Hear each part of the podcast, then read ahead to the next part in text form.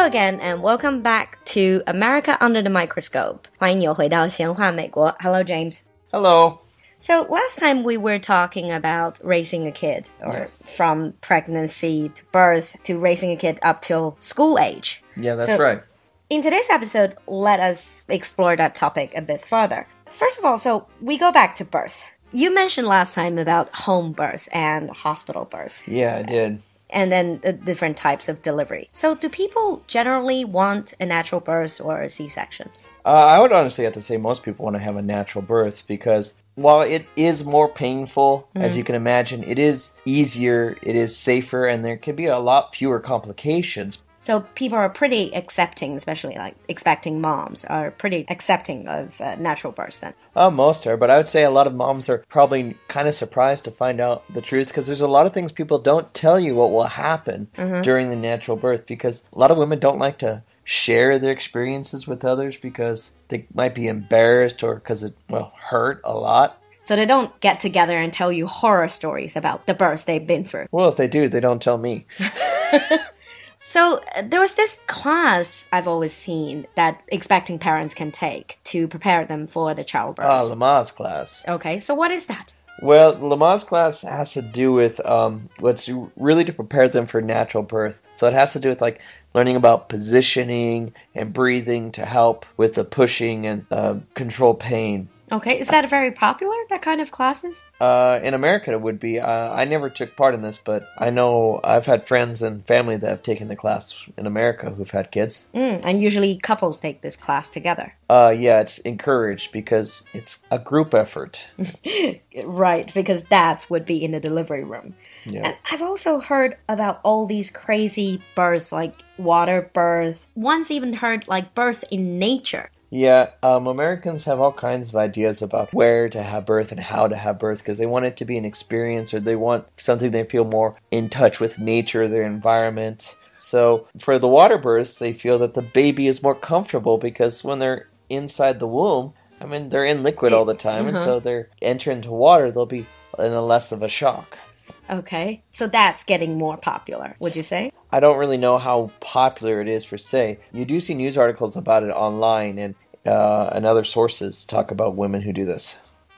So, after giving birth, breastfeed or formula fed? Well, there's a really big debate about this because if you talk to a doctor, well, the doctor will say for the first six months you should definitely breastfeed your child because it's provides your child uh, certain antibodies that they won't mm. ha- they don't have yet. Mm-hmm.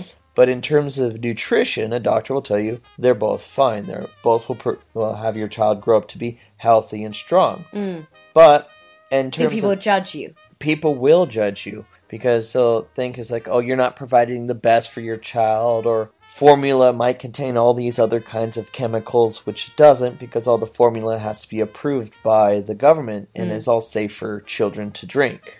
But it even goes further than that. On the other end is like women who breastfeed. Um, there's a pushback about women who breastfeed in public because some people are Oh, nursing in public. yeah, nursing in public.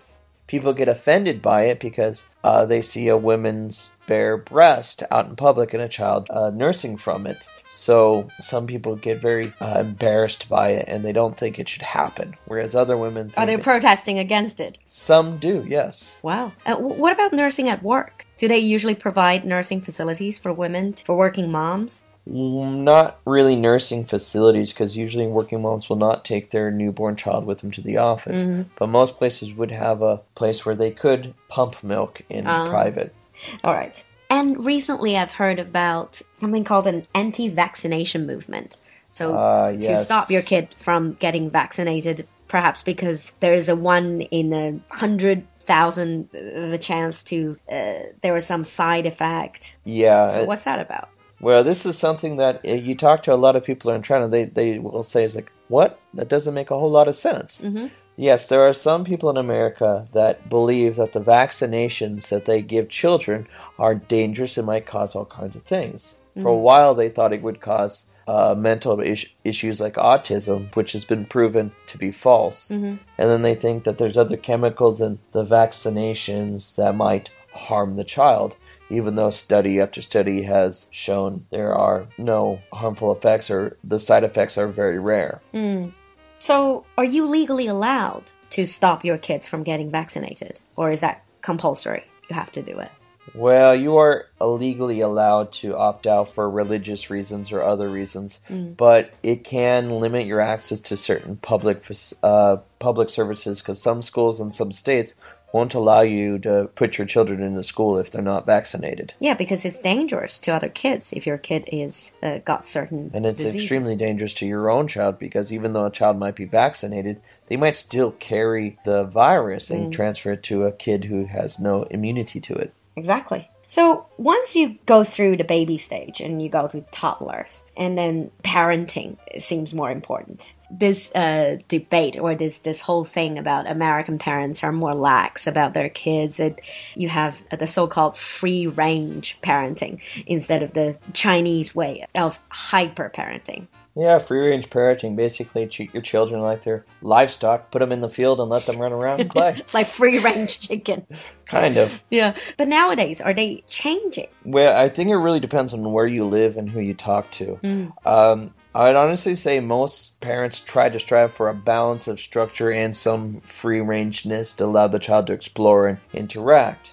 Um, but uh, most people think some free range is good because children they need to go and look at rocks, you know, climb up things. They need to go pick flowers and destroy flowers because that's what kids do. But they also need some guidance and protection because kids are going to get hurt and some things they do need to be protected from. But sometimes I think this goes too far. Yeah, so, so you guys are really into uh, positive reinforcement, always Definitely. praising the child. Yes. So, what's the general American attitude towards the Asian type of parenting, the Asian tiger moms? Well, there are two opinions on this. If you ask most people, they say it's excessive. Mm, they think Too much. they think it's expecting too much of the child and some americans say it's like well being really good at academics may not necessarily mean you're going to be good in the work life or successful later on They can also be good at violin, you know? well if you want to play for the philharmonic orchestra then yeah, kudos for you uh, old stereotypes. But lately, there are also parents who wanted to get a little bit of the Asian mom spirit, the tiger mom spirit. yeah there's always a few there's always some people there they're envious of you know other cultures parenting whether it's French parenting or Asian, what we call tiger parenting. But it's mostly just the mentality the grass is always greener. So they just see these kids do well academically, and maybe they don't see the whole picture. That's true. Yeah. The same thing in China. Grass is always greener. Always harsher about your own culture, about your own ways. In the end, let's look at father's involvement. We've been talking a lot about moms. What's the general attitude about father's involvement in a child's life? Well, in American culture, fathers are generally expected to be fairly involved with uh, their kids, taking care of their kids. So there are a lot of activities that we kind of consider to be father-child activities, like um, you know outdoor things, playing ball sports and stuff like that, or reading books to the child is not solely the mother's domain. The father is expected to pitch in as well. And while there is a stereotype that you see this in movie and TV all the times that you know dads change a diaper and it's made into such a big deal, when real life is like yeah, dads change diapers. It's just what we do. Uh, Okay. uh, so it's pretty much in America, people do expect mom and dad to share. Yeah, they're definitely expected to share the work and the all the stuff that's involved with raising a child. Okay, so I think we'll wrap up here, and then um, thank you very much. Thank you for having me. In the next episode, we're going to probably go on and explore schooling. Yeah, definitely. See you next time. Bye. Bye.